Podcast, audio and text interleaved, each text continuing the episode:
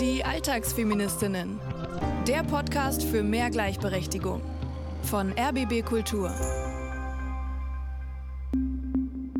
Hallo, hier ist eure Alltagsfeministin Sonja Koppitz. Aber das wäre ich ja nicht so stark, also Feministin, ohne die Aufklärungsarbeit meiner Kollegin Johanna Fröhlich-Zapata. Herzlich willkommen, ich bin Johanna Fröhlich-Zapata, feministische Therapeutin mit eigener Praxis in Berlin. Schön, dass ihr da seid. Wir sind ja eigentlich ein Coaching-Podcast, dafür kennt und liebt ihr uns. Und auch wenn sich nur Hörerinnen und Hörer für so ein Coaching bei dir bewerben können, Johanna, äh, ich habe ja auch schon so viel gelernt ähm, durch unseren Podcast und eben von anderen Feministinnen, zum Beispiel von Dr. Dr. Emilia Roark, Politologin, Aktivistin, Autorin und sie ist heute hier. Und damit herzlich willkommen, Emilia. Vielen Dank, ich freue mich sehr, hier zu sein. Herzlich willkommen. Ja, keine Coaching-Folge heute, kein Fall aus meiner Praxis. Wenn du dir an so einem Punkt ein feministisches Coaching wünschen könntest, was wäre das, Emilia? Oder bist du ausgecoacht? Also heute nicht mehr, mhm. weil ich bin ausgestiegen aus äh, dem patriarchalen Alltag und deshalb brauche ich das nicht mehr. Aber ich hätte das gebraucht, ähm, als ich, mh, hm, ja, ich würde sagen, vor, vor acht Jahren ungefähr, als mein Kind geboren ist. Und sowieso davor, also ich würde sagen, in der ganzen Zeit, wo ich in einer hetero-Beziehung war, ähm, hätte es mir sehr gut getan, weil mhm. ich habe doch bemerkt, dass... Ähm, ja, dass, dass, dass ich gefangen bin in bestimmten Muster und dass ich ähm, sehr schwer raus kann und auch wenig Raum hatte, um darüber zu sprechen. Mhm. Das ist ja ein spannendes Bild, was du da aufmachst, wenn du sagst, du bist ausgestiegen aus dem Patriarchat, aber das gibt es ja leider trotzdem noch, mhm. auch wenn du sagst, ich mache da nicht mit. Wir reden heute, du hast es jetzt schon ein bisschen angeschnitten, wir reden heute über Feminismus und Liebe, Feminismus und Partnerschaft, beziehungsweise vor allem über Feminismus und Ehe, denn dein neues Buch heißt Das Ende der Ehe für eine Revolution der Liebe. Bäm. Und dieses Buch unterstützt genau das, äh, was wir hier im Podcast versuchen, über Alltag und Intimität zu reden und zu gucken, was gesellschaftlich dahinter steckt, was politisch dahinter steckt. Du und wir äh, auch, wir gucken ja eben vom Privaten ins Politische rein. Also vielleicht noch kurz eine Richtigstellung. Ich habe gesagt, ich bin ausgestiegen aus dem patriarchalen Alltag. Mhm. Aber mhm. ich, also niemanden kann komplett aus dem Patriarchat aussteigen, mhm. äh, weil wir schwimmen in diesem Wasser. Und deshalb glaube ich, ist es ganz wichtig zu sehen, dass ähm, es betrifft meine Umgebung, es betrifft meine mhm. Freundinnen, es betrifft meine Familie, meine Schwester. Und deshalb ist es etwas, ja, das ich nicht ausschneiden konnte aus mhm. meinem Leben. Aber eben im Alltag und das macht einen riesen Unterschied und auch in Intimität, in Beziehungen. Mhm. Da will ich dich gleich mal was fragen. Ja. Wie gehst du eigentlich um mit diesen Freundinnen, mit deiner Familie, mit deiner Schwester? Ich kenne das von mir, dass Frauen echt gute Freundinnen mir sagen, Johanna, ich muss dir was beichten, ich will heiraten. Und das schmerzt mich richtig. Oder ich gehe jetzt zwölf Monate in Elternzeit, ich weiß, du findest das blöd. Also wie hältst du die Verbindung zu diesen Menschen, die du liebst, mhm. denen aber vielleicht deine Arbeit sowas wie ein Angriff auf ihre Lebensweise vorkommen muss? Zum Beispiel ähm, heiraten an sich, äh, ne, so die Hochzeitsfeier, das kann ich sehr gut nachvollziehen und äh, verstehen. Und ich freue mich auch für Menschen, die heiraten wollen. Und das ist das gleiche auch mit zwölf Monaten Elternzeit. Das habe ich auch gemacht und ich würde das genauso wieder machen, vielleicht ein bisschen länger sogar. Was ich schwierig finde, ist, wenn es eine Verleugnung gibt, also wenn Menschen so in Denial sind. Ne? Also das heißt Frauen, die jetzt sehr klar in äh, tiefen patriarchalen Muster verankert sind, wo es eine Asymmetrie gibt, also eine sehr große Machtasymmetrie in der Beziehung gibt, eine finanzielle Unabhängigkeit äh, mhm. und dass es trotzdem darauf beharrt wird, zu sagen, nein, ich lebe das richtige Leben, ich bin verheiratet und mein Mann ist toll, meine Kinder und meine Rolle etc. Und ich muss sagen, solche Freundschaften habe ich tatsächlich nicht mehr. Wenn mhm. es jetzt keine Möglichkeit gibt, authentisch und äh, vulnerabel, verletzlich auch damit umzugehen, dann habe ich kein Interesse daran. Und sonst mit Familie ist es anders. Also klar. Und da muss ich auf jeden Fall Kompromisse machen. Und das fällt mir schwer. aber aber äh, genau, ich glaube, ich bin auf dem guten Weg. Mhm. Und äh, es gelingt mir immer besser auch zu sagen, okay, du nimmst sie, wo sie ist. Mhm. Sie ist jetzt deine Schwester. Und du willst nur das Beste für sie und das ist ihr Weg und sei einfach froh für sie. Mhm. Punkt. Da kommen wir auch noch auf jeden Fall zu sprechen. Jetzt sind wir schon ganz tief drin im, Thema. Ich will noch mal alle mit ins Boot holen. Ja. Und weil wir über das Thema Ehe reden, du bist ja, du hast ganz äh, oft jetzt gesagt, authentisch ähm, muss man sein und echt. Du bist ja sehr offen in deinem Buch auch mit deiner eigenen Ehe umgegangen, ähm, schreibst auch über das Scheitern deiner Ehe. Woran hat es gelegen? Hm. Also ähm, ich sehe meine Ehe nicht als gescheitert, sondern nur als beendet. Mhm. Und für mich ist es kein Scheitern, das, sondern es ist ein Meilenstein auf meinem Weg. Und ähm, weißt du, warum ich dieses Wort Scheitern benutze? Weil man in Deutschland vom Scheidungsrichter ja sagen muss, ja. ich erkläre meine Ehe für gescheitert. Ja. Ich würde meine Ehe zum Beispiel auch nicht für gescheitert erklären. Sie ist einfach auch beendet. Aber dieses Wort Scheitern ja. zeigt ja schon irgendwie so, öh, ich habe jetzt als Mensch versagt. Genau. Ich habe diese Beziehung, diese Ehe an die Wand gefahren. Aber nein, für mich, also deshalb will ich das richtig stellen und sagen, nein, sie ist nicht gescheitert, sie ist einfach beendet. Mhm. Ähm, das war ein, ein sehr langwieriger Prozess für mich. Es hat sich auch vermischt, auch mit einem, einer Realisation, dass ich ähm, eigentlich nur noch mit Frauen sein wollte das war schwierig. Es gab auch ein Kind äh, im Spiel, also mein Kind. Mhm. Und ich hatte, es war sechs Monate nachdem mein zweites Kind gestorben ist, ähm, im Alter von einem Monat. Und und deshalb war das für mich die schwierigste Phase meines Lebens mhm. überhaupt. Also wirklich, es, es, haben sich so, so viele Sachen miteinander vermischt, äh, so viele da Verletzungen. Da hätte eine Sache allein wahrscheinlich schon gereicht ja, genau. als Krise, ne? Ja, genau. Und das war, ähm, und noch dazu, ich habe meine Organisation gegründet in der Zeit mhm. äh, und ne, das war in der Wachstumsphase, was wahrscheinlich auch gut war, dass es also eine Ebene im Leben, das mir, das mir auch Halt gegeben hat, aber ähm, Genau. Und ich glaube, das Schwierigste war, mich von diesem Modell zu verabschieden. Aber woran und, hast du es festgemacht? Woran hast du gesagt, okay, das ist jetzt dieses Konstrukt, mhm. wo ich da nicht reinpasse oder was einfach nicht zu mir passt? Also das war wirklich meine, meine körperliche Haltung. Ich habe mich eingeengt gefühlt. Ich habe mich auch nicht gesehen gefühlt. Es war mir peinlich, gesehen zu werden in diesem Konstrukt mhm. als heteromonogame Familie. Ich merkte, das bin ich nicht, ich kann nicht da drin leben. Das mhm. war wirklich so ein Druck. Und es hat gebraucht, bis ich ja, also ich, ich wusste, ich will raus, aber ich wusste nicht wie. Und ich hatte auch immer dieses Bild, aber ich habe doch die Perfektion, ich habe den perfekten Mann, ich habe die perfekte Familie, ich habe diesen perfekten Konstrukt. Will ich das einfach wegschmeißen? So viele Leute wollen das haben ähm, kann ich das nicht versuchen, mindestens. Und ich habe das versucht, mhm. aber das ging einfach nicht. Und irgendwann musste ich gehen. Das war, das gab keine andere Möglichkeit. Hast du damals so konkrete Versuche unternommen, diese Ehe aus sich heraus zu revolutionieren? Weil das ist oft Anliegen unserer Hörerinnen, die sich mhm. fragen, jetzt stecke ich hier drin, ich habe vielleicht sogar theoretisch verstanden, okay, auf theoretischer Ebene macht diese Ehe als Institution mhm. keinen Sinn für mich. Welche Dinge könnten denn diese Mechanismen der Unterdrückung innerhalb der Ehe aufbrechen? Also ich glaube für mich, ich hatte etwas außerhalb der Ehe, die mir wirklich viel Hoffnung und viel Lust gegeben hat. Und das mhm. waren ähm, lesbischen Beziehungen, queeren Beziehungen zu Frauen. Und ich dachte mir so, ja, das ist es. Mhm. Und andererseits, ich habe auch versucht, darüber zu sprechen und nicht nur über das Patriarchat, aber auch über Rassismus innerhalb von äh, biracial Beziehungen, das mhm. ist auch ein Thema.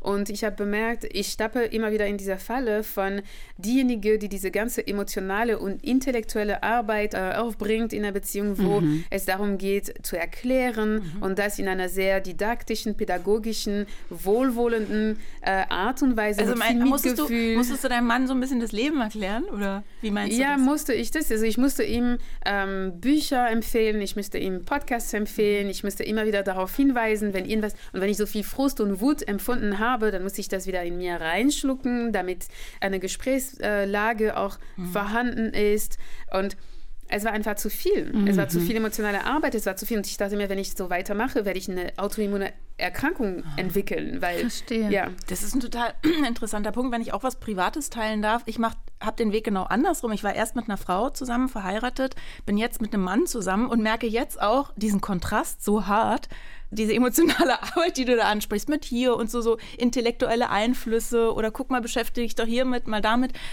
ja, dass man nicht auf Augenhöhe über diesen Sachen sprechen kann, dass es jetzt keine hm, ja. äh, Zugeständnis gibt von, oh, ja, krass, das stimmt. Ey. Aber hat das mit Geschlecht zu tun oder sind das auch Persönlichkeiten, die dann aufeinander prallen? Also das hat mit beidem zu tun. Es hat auf jeden Fall mit Geschlecht zu tun. Also wir sind alle als Frauen oder Männern sozialisiert und deshalb, äh, ja klar, es macht einen Unterschied. Aber das hat auch mit Persönlichkeiten zu tun. Also ich hatte zum Beispiel mit einer äh, Ex-Freundin von mir auch eine ähnliche Situation, auch wenn wir beide Frauen waren, aber das war eben nicht im Patriarchat verankert. Ja. Und das, also den Unterschied habe ich wirklich sehr klar gesehen. Mhm.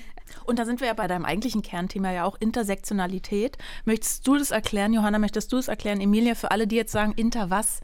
Was war das nochmal? Mehrfachdiskriminierung könnte man es gebrochen erklären, obwohl wir ja hier die Expertin sitzen haben, dass ich das jetzt erkläre, geht eigentlich nicht. Du bist eine queere Frau, deine Mutter ist schwarz, dein Vater ist weiß, ist bei mir genau dasselbe. Mm, wie prallen da Sexismus, Rassismus, Homophobie, also diese ganzen Achsen sozusagen einer mhm. Persönlichkeit aufeinander und ist sozusagen der Höhepunkt dieser Auseinandersetzung mit Intersektionalität jetzt das Ende der Ehe? Äh, teilweise ja. Mhm. Intersektionalität ist eine eine Theorie, es ist ja auch ein, ein Tool, ein Instrument und ein politisches Projekt, mhm. das uns erlaubt, Unterdrückung und Diskriminierung in der Tiefe zu verstehen. Und es versteht eben Diskriminierung als Verschränkung von unterschiedlichen Systemen, also Patriarchat, Kapitalismus und Rassismus. Und diese Verschränkung äh, findet sich auch wieder in Menschen. Genau. Also zum Beispiel jetzt bei mir, wie du gesagt hast, als äh, queere schwarze Frau, Patriarchat und Homophobie und Rassismus spielen ähm, eine Rolle in meinem Leben und ich kann sie nicht voneinander trennen. Und das Ende der Ehe, das Buch, geht es wirklich um Kapitalismus und Patriarchat und teilweise auch natürlich Rassismus und Kolonialismus. Aber äh, ich würde sagen, ich habe bemerkt, es gibt eine Ebene, die nicht genug diskutiert wird, wenn wir jetzt über Feminismus und Patriarchat sprechen. Und das ist die intime Ebene, die heterosexuelle Beziehung. Und wir müssen darüber sprechen, wir müssen über die Heterosexualität sprechen. Heterosexualität ist nicht so die natürlichste sexuelle Orientierung, sondern es ist ein politisches Regime.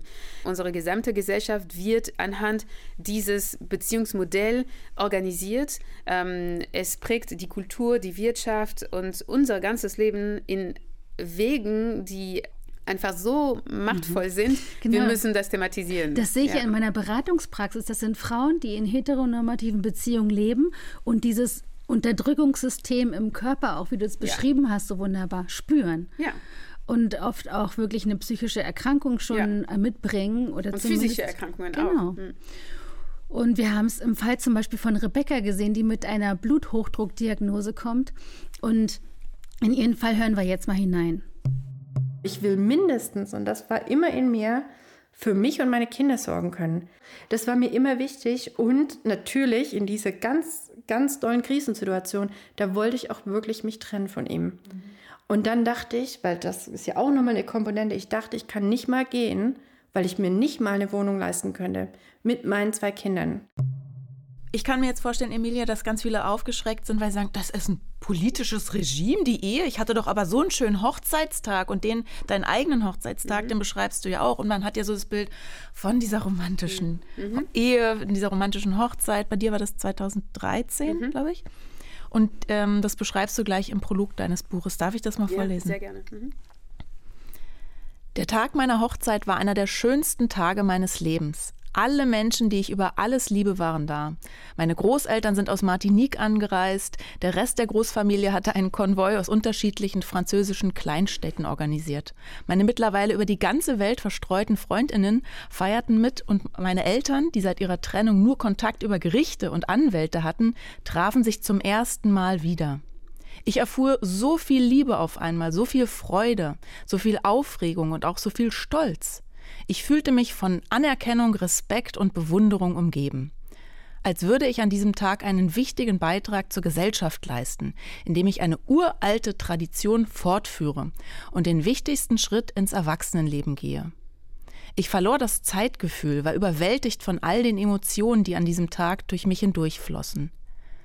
Als die letzten Gäste sich verabschiedeten und ich langsam aus meiner Glückswolke wieder in der Realität ankam, fiel ich in ein Depressionsloch. Der plötzliche Stimmungswechsel traf mich unvorbereitet. Ich war irritiert und verunsichert. Ich bin verheiratet. Endlich. Sollte ich jetzt nicht nur glücklich sein?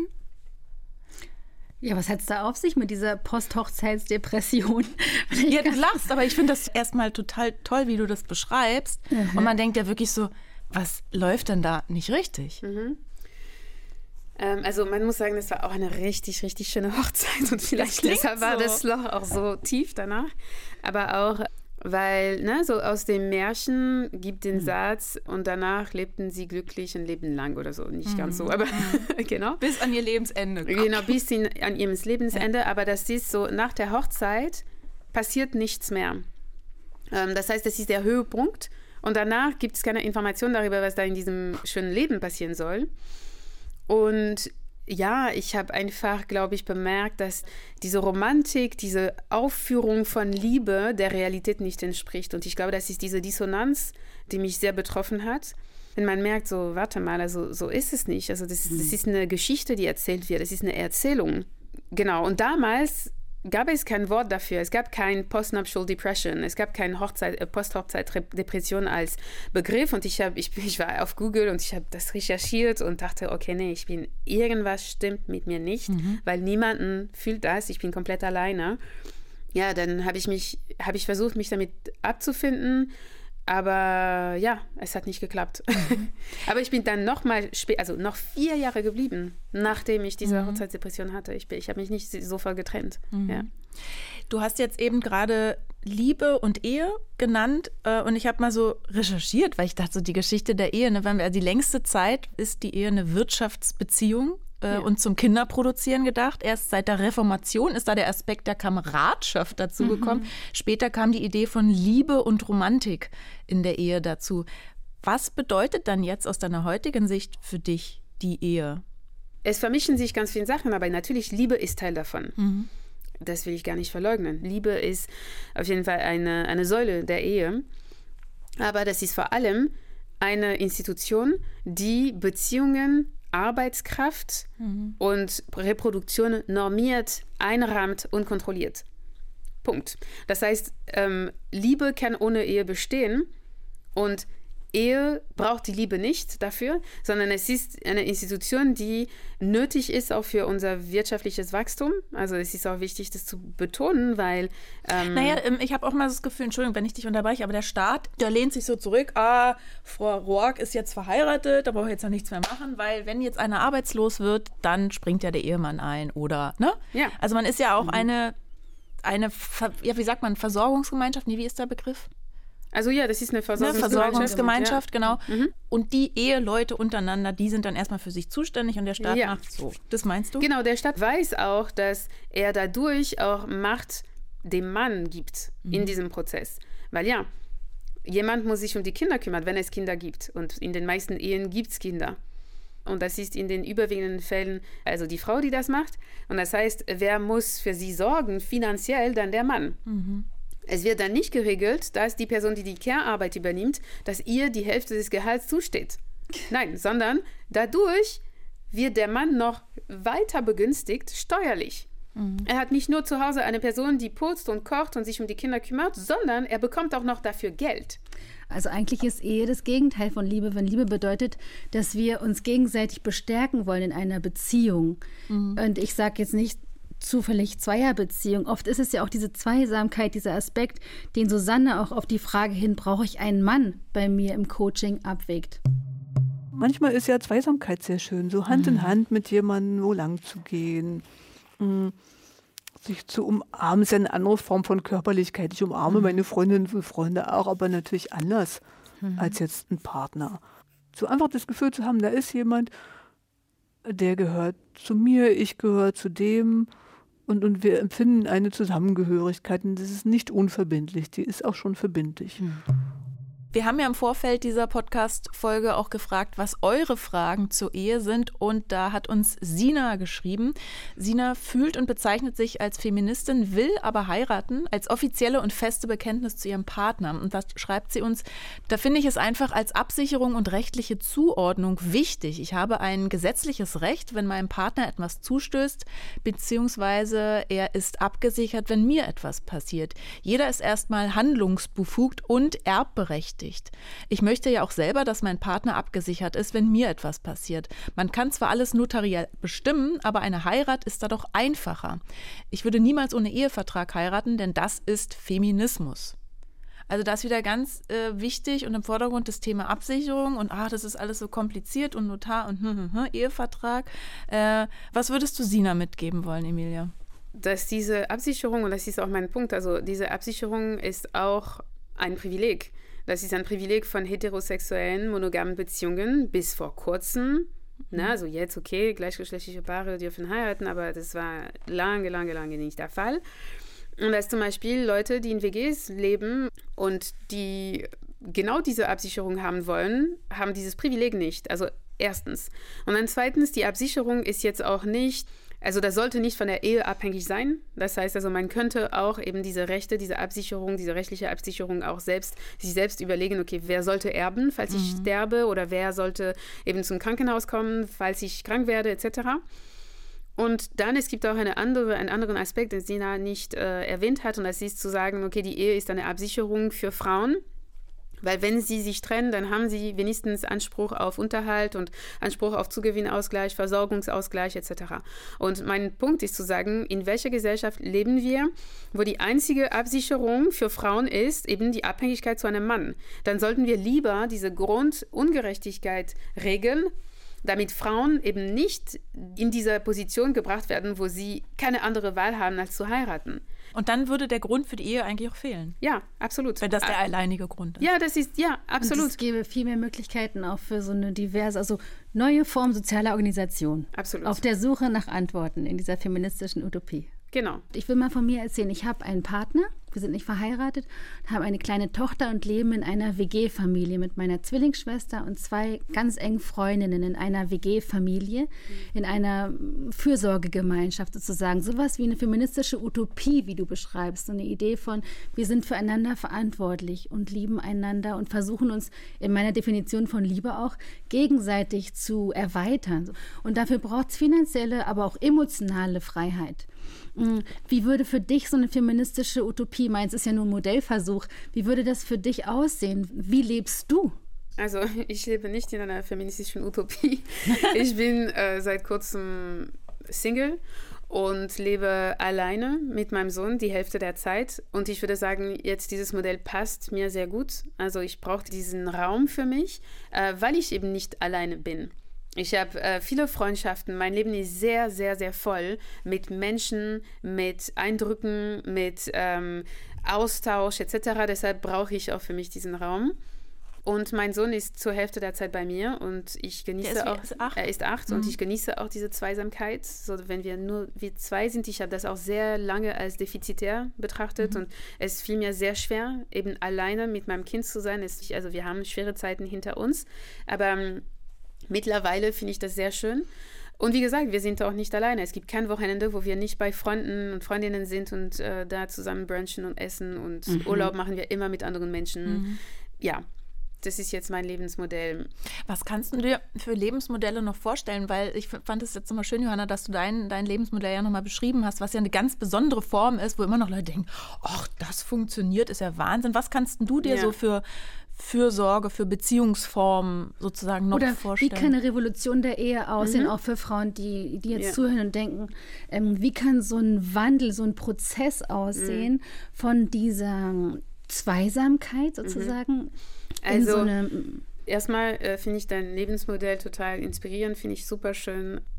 Ich würde sagen, zum Beispiel, wenn man sagt, okay, es ist eine Fürsorgegemeinschaft, was ist daran schlimm? Zum Beispiel ein Paar könnte sagen, naja, also ich bin der Mann und meine Rolle ist, das Geld zu bringen. Meine Frau, ihre Rolle ist, sich um den Haushalt zu kümmern und um die Kinder. Wir ergänzen uns, wir sind beide damit einverstanden. Was ist damit das Problem? Das ist auch eine Versorgungsgemeinschaft. Wenn beide damit einverstanden sind, ist es ja auch kein Problem. Nee, Nein, doch, es ist ein Problem. Es ist ein Problem. Es ist ein Problem, weil der Mann bekommt dafür Geld. Mhm. Und in einer kapitalistischen Gesellschaft ist Geld Macht. Aber das haben wir ja zum Beispiel auch schon oft geübt im Coaching. Ne? Dann setzt man einen Ehevertrag auf, dann teilt ja. man die Rente. Aber wer macht es? Kehrausgleichszahlung. Ja, genau. Meine Klientinnen machen das mhm. und zwar mit Erfolg. Aber wie viele Aber Personen sind es? Wie Super sauprivilegierte, genau. drei von 100.000 mhm. Millionen Frauen. Genau. Du hast vollkommen recht. Sag nochmal, also wenn wir jetzt mal ein gutes Argument suchen auch für eine Person, die zuhört und sagt, ja stimmt, mein Partner würde jetzt sagen, das ist eine gute Ergänzung füreinander. Mhm. Warum ist es das nicht? Nee, aber also das ist es nicht, weil eben die Frau dafür kein Geld bekommt und abhängig mhm. vom Mann wird. Und wenn alles gut läuft, ist es, also mag es sich schön anfühlen, aber wenn sie sich zum Beispiel trennen möchte oder er, mhm. dann fällt die Frau in der kompletten, also ist noch in der finanziellen Abhängigkeit und weil sie eben ihre Lohnarbeit stark reduziert hat oder ganz aufgegeben hat, dann ist, ist sie auf dem Arbeitsmarkt nicht mehr so kompetitiv. Mhm und kann den gleichen Lebensstil auch nicht äh, äh, äh sichern. Und mhm. deshalb ist es eine Situation, wo diese finanzielle Abhängigkeit, sie wird auch zum Nicht-Non-Thema. Also dann ist es den Paaren komplett überlassen, wie sie, wie sie damit umgehen. Mhm. Ähm, ja, klar, also das gebe ich auch. Also ich hatte das auch meiner Schwester auch als Rat gegeben, weil sie war immer wieder also immer mehr abhängig von ihrem Mann. Und sie hat sich auch schlecht gefühlt, auch in dieser Abhängigkeit. Und ich meinte, nein, also du musst einfordern, dass er dir ein Gehalt zahlst. Mhm. Und das hatten wir ja letztens auch die Meldung aus Spanien, wo eine Frau ja, noch über 200.000 Euro. Euro. gekriegt ja. hat. Ja. aus meiner Erfahrung jetzt auch als Therapeutin, als feministische, diese finanzielle Abhängigkeit macht emotional abhängig. Auch.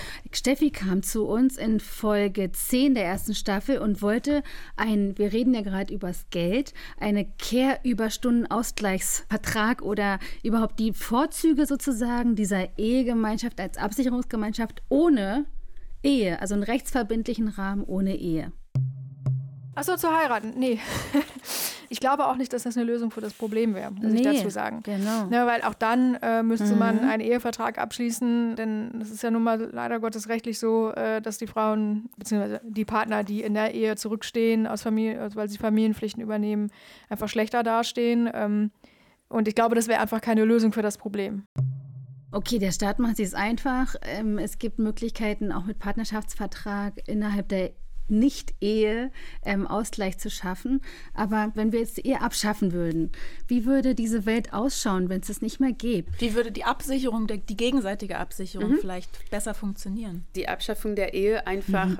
Ne, würde nicht funktionieren. Das heißt, äh, Millionen von Frauen würden in der finanziellen Ruin gehen es wäre einfach gar keine Möglichkeit, sondern das Ende der Ehe bedeutet gleichzeitig die Aufwertung der Care-Arbeit in der Gesellschaft. Das heißt, dass diese Arbeit gesamtgesellschaftlich gesehen als die wichtigste Form der Arbeit angesehen wird und dass dafür auch die Lohnarbeit an Stellenwert verliert. Mhm. Und ähm, jeder Mensch muss sich auch bewusst werden, wie in dem alltäglichen Leben, wie viel Care-Arbeit auch geleistet wird. Und ich versuche das mit meinem Sohn zu üben und ihm immer wieder zu sagen, welche Care-Arbeit ich geleistet habe. Ich glaube, das ist wichtig auch im Alltag, auch, dass wir gemeinsam und, wirklich die ganze Zeit auch bewusst werden von der Care-Arbeit, die geleistet wird, damit wir gut leben. Und das, es beinhaltet auch die emotionale Arbeit, die geleistet wird. Na, wenn zum Beispiel jemand ein bisschen deprimiert ist, dann also welche Kraft es bedeutet ne, für die Person und welche Energie dann aufgebracht werden muss, mhm. um eben sich mit dieser Person auseinanderzusetzen und ihr wieder ein bisschen Lebensmut zu geben, mhm. zum Beispiel. Das ist auch eine Form von Arbeit und deshalb Klar. wir müssen Arbeit, also das, das Wort und das Konzept Arbeit neu definieren, neu besetzen und verstehen, dass Geld und Wert zwei komplett unterschiedliche Sachen sind. Unbezahlte Arbeit ist extrem wertvoll, obwohl es nicht bezahlt wird oder sehr schlecht bezahlt wird. Und, ähm, und andere Formen der Lohnarbeit sind extrem wertvoll ähm, überbezahlt? Überbezahlt, aber auch überbewertet. Sie haben nicht so viel Wert zum Beispiel. Mhm. Und sorry für die Fußballer, aber wenn ich so, ja, Fußball sehe, also den Wert, den gesellschaftlichen Wert von diesem einen Fußballer ist meiner Meinung nach sehr, sehr gering. Ja. Mhm. Aber den äh, Wert von einer Kita-Erzieherin genau. äh, ist sehr, sehr hoch.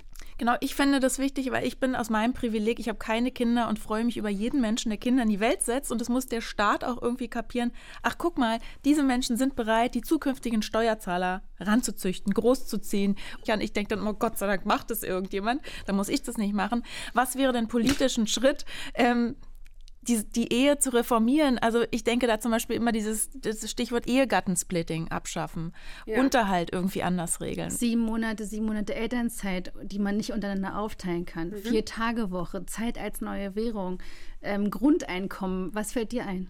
Also das alles ist super. In der Reihenfolge, oder? Zack, zack, zack. Nee, absolut. Eine absolut. riesen Aufklärungskampagne zum Care Gap. Ja, absolut. Und ich glaube, die Ehe muss nicht reformiert werden, sie muss abgeschafft werden. Und äh, ich glaube, wenn wir als Gesellschaft äh, bereit wären, die Ehe abzuschaffen, dann wären wir viel weiter. Mhm. Weil wir hätten verstanden, dass die Ehe die Säule des Patriarchats ist, die Säule mhm. der patriarchalen Unterdrückung der Frauen, der männlichen Dominanz.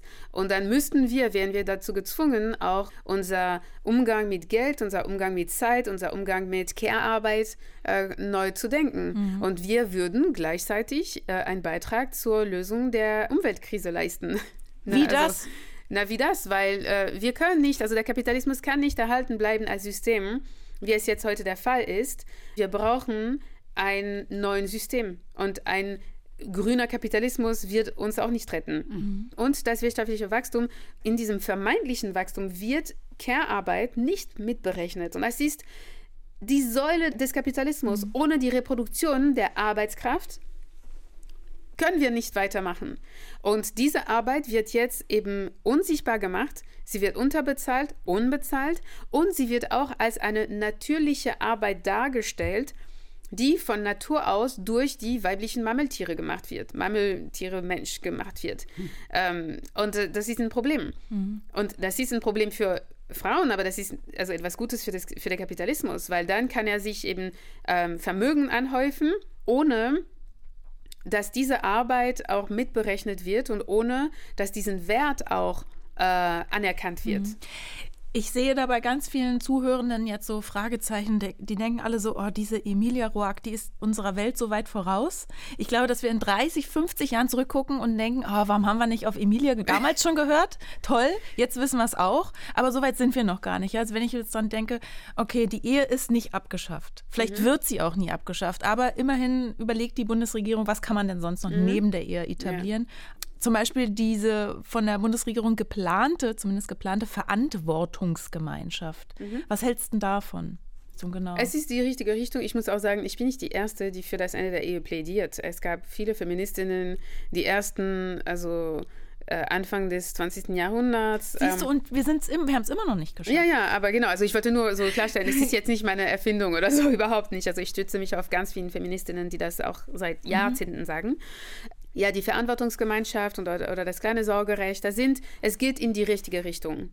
Aber ähm, ich glaube, da, damit es wirklich passieren kann, müssen wir zu einem Punkt kommen, wo die Ehe, die monogame heterosexuelle Ehe, aus ihrem Sockel fällt. Und jetzt gibt es diese Hierarchie. Und das Ende der Ehe bedeutet auch die Abschaffung dieser Hierarchie. Es bedeutet, dass eine WG wie deine WG genauso wertvoll und genauso äh, gut angesehen wird wie eine monogame hetero äh, Ehe mit zwei biologischen Kindern. Mhm. Das heißt, wir Sie müssen. Vor dem Sockel und wir müssen uns anfangen, persönlich zu identifizieren mit diesem System. Also, wie wirkt das ja. in uns? Was ja, sich genau. unsere Frauen ja fragen, Aber das ist doch die Verantwortungsgemeinschaft, wenn man dann zumindest so ein Label hat, schon mal eine, ein gutes, eine gute ja. Basis. Der Begriff ja, auf jeden Fall. Ja, ja. ja. Mhm. Auf jeden Fall. Der muss es nur noch umgesetzt werden. Genau. Ich frage mich noch, du schreibst ja letztlich, wäre diese Abschaffung der Ehe nicht nur für Frauen befreiend, sondern für uns alle. Ja, weil ähm, also das geht auch einher mit einer Infragestellung der, der binären Geschlechterordnung. Deshalb Männer würden davon profitieren, weil sie sind auch in dieser Männlichkeit gefangen. Und die Männlichkeit, also die Definition der Männlichkeit ist nicht nur, okay, ich habe einen Penis und ich bin ein Mann und ich habe eine tiefe Stimme, nein, sondern die Männlichkeit beruht auf die Unterdrückung der Frauen. Und das mag für viele sich so ein bisschen extrem anhören, so, ja, naja, ich bin ein Mann, aber ich unterdrücke keine Frau. Nein, aber als Mann lebst du in einer Gesellschaft, wo du das nicht machen brauchst. Du brauchst das nicht tun, weil es eben Jahrzehnten von, mhm. von Unterdrückung der Frauen hinter dir, die dafür gesorgt haben, dass du die Macht hast, ohne das zu merken, ohne irgendwas dafür zu tun. Ich diskutiere auch oft mit Männern, die ihre Privilegien nicht sehen mhm. oder nicht sehen wollen. Wie erkläre ich denen das? Weil ich möchte immer gerne, ich möchte die in den Arm nehmen, ich möchte die mit ins Boot holen, weil wir das ja nur alle zusammen abschaffen können. Also ja und nein. Also ja, wir können das zusammen abschaffen, aber ich will, also ich, ich sehe das für mich null als Rolle, dass ich Männer ins Boot hole, sie in den Arm nehme oder so, weil das ist ich immer genau gesehen, wie du die Augen verdreht hast. Nee, genau, weil das ist, das ist für mich so. Das ist aber auch meine Rolle hier als Podcast. Das ist sehr gut. Das ist wir, sehr wollen gut. Ja, wir wollen ja alle davon überzeugen, dass das, was wir denken, äh, wissen, dass es das Richtige ist ja. und dass wir das umsetzen können. Genauso wie du froh bist, dass andere Kinder bekommen, ja. dann bin ich sehr froh, dass Leute das machen, weil ich will das nicht tun. Ähm, wenn wir zu sehr versuchen, Männer ins Boot zu holen, dann führt es auch dazu, dass wir ganz auf ihre Empfindlichkeiten gerichtet sind. Kann sie das verstehen? Können wir sie mitnehmen? Und dann äh, verlieren wir manchmal, nicht, es ist nicht zwingend, aber auch die Linie, die Vision das, was wir erreichen wollen. Mhm. Das war auch für mich ein Anliegen in diesem Buch, zu sagen, okay, ich sage, was ich zu sagen habe und ich werde Männer verletzen, ich werde Männer ärgern, sie werden wütend sein, sie werden, aber ich mache das nicht, äh, weil ich Männer hasse, überhaupt nicht, ich hasse nicht Männer, sondern ich mache das, weil es einfach wichtig ist, auch diese Wahrheit auch schonungslos zu erzählen, weil es ist auch eine Art und Weise, wie wir das Patriarchat auch mhm. aufbrechen können. Aber und deshalb, also Männer werden profitieren. Sie werden auf jeden Fall davon, davon profitieren, wenn Frauen sich stärken und wenn sie nicht mehr die ganze Zeit auf rohe Eier laufen und so viele Emotionen verdrängen und eben so diese somatische Erfahrung machen. Also diese somatische Erfahrung der Unterdrückung ist so wichtig und wir unterschätzen, wie Unterdrückung uns krank macht. Mhm. Meinst du, der Leidensdruck, also wirklich der körperliche Leidensdruck bei den Männern ist noch nicht hoch genug? Um nee, er ist noch nicht hoch genug und vor allem, ähm, also sie haben gelernt, sich so stark zu trennen von ihren Emotionen, dass sie auch sehr viele Sachen auch nicht äh, merken. Aber den Männern geht es nicht gut. Mhm. Aber sie merken das nicht, weil sie eben verle dazu verleitet werden, im Kapitalismus zu denken, okay, wenn ich die Macht habe, wenn ich die materielle, finanzielle Macht habe, dann geht es mir gut. Also ich finde es nochmal ganz wichtig zu sagen, es geht nicht darum, Männer, wir hassen Männer, wir schließen die aus, die kommen ja auch zu uns ins Coaching, sondern klarzustellen, es ist eine Friedensarbeit, es mhm. ist eine Möglichkeit, ähm, so erlebe ich es jedenfalls auch in der Praxis, äh, wieder zusammenzuführen mhm. in diesem Kontakt mit der Vulnerabilität, mit dieser Schwäche, die uns dann stärkt wenn ich dich so reden höre oder auch dich, Emilia, dann denke ich so, oh Mann, wir haben als Menschheit ganz schön verkackt. Wir müssten zurück, wir müssten zurück, ich weiß nicht, wie viele tausend, hunderttausend Jahre gibt es Menschen, wir müssten nochmal ganz von vorne anfangen und sagen, okay, wir machen jetzt hier mal so ein gleichberechtigtes Ding. Können wir ja nicht, wir können ja nur in die Zukunft gucken und dann für die Zukunft arbeiten, heute in der Gegenwart. Wo siehst du dich denn? Ich will gerne mal so ein Fazit von dir, Emilia. Wo siehst du dich denn in 20 Jahren, ich glaube, deine Großmutter kann in die Zukunft gucken.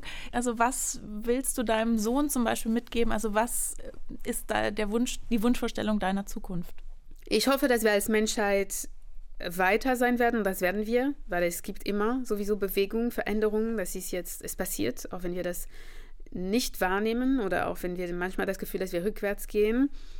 Ähm, genau, und ich glaube, ich habe auch viel Vertrauen in den neuen Generationen, muss ich sagen. Also ich glaube, sie sind äh, richtig toll, sind richtig, so richtig toll. Sie sind so wach, sie, sie haben so eine super kraftvolle Energie. Ich finde es großartig. Vielen Dank, Emilia Rock, dass du heute äh, unsere Gästin warst. Danke Dankeschön. für deinen Besuch hier. Vielen Dank. Danke. Nächste Woche Dienstag haben wir dann wieder eine Coaching-Folge mit einem Fall aus deiner Praxis, Johanna. Ja, da geht es auch um, ja, wie gehen wir eigentlich um in dieser Welt, in der Ehe so normiert ist. Denn Lea ist alleinerziehend.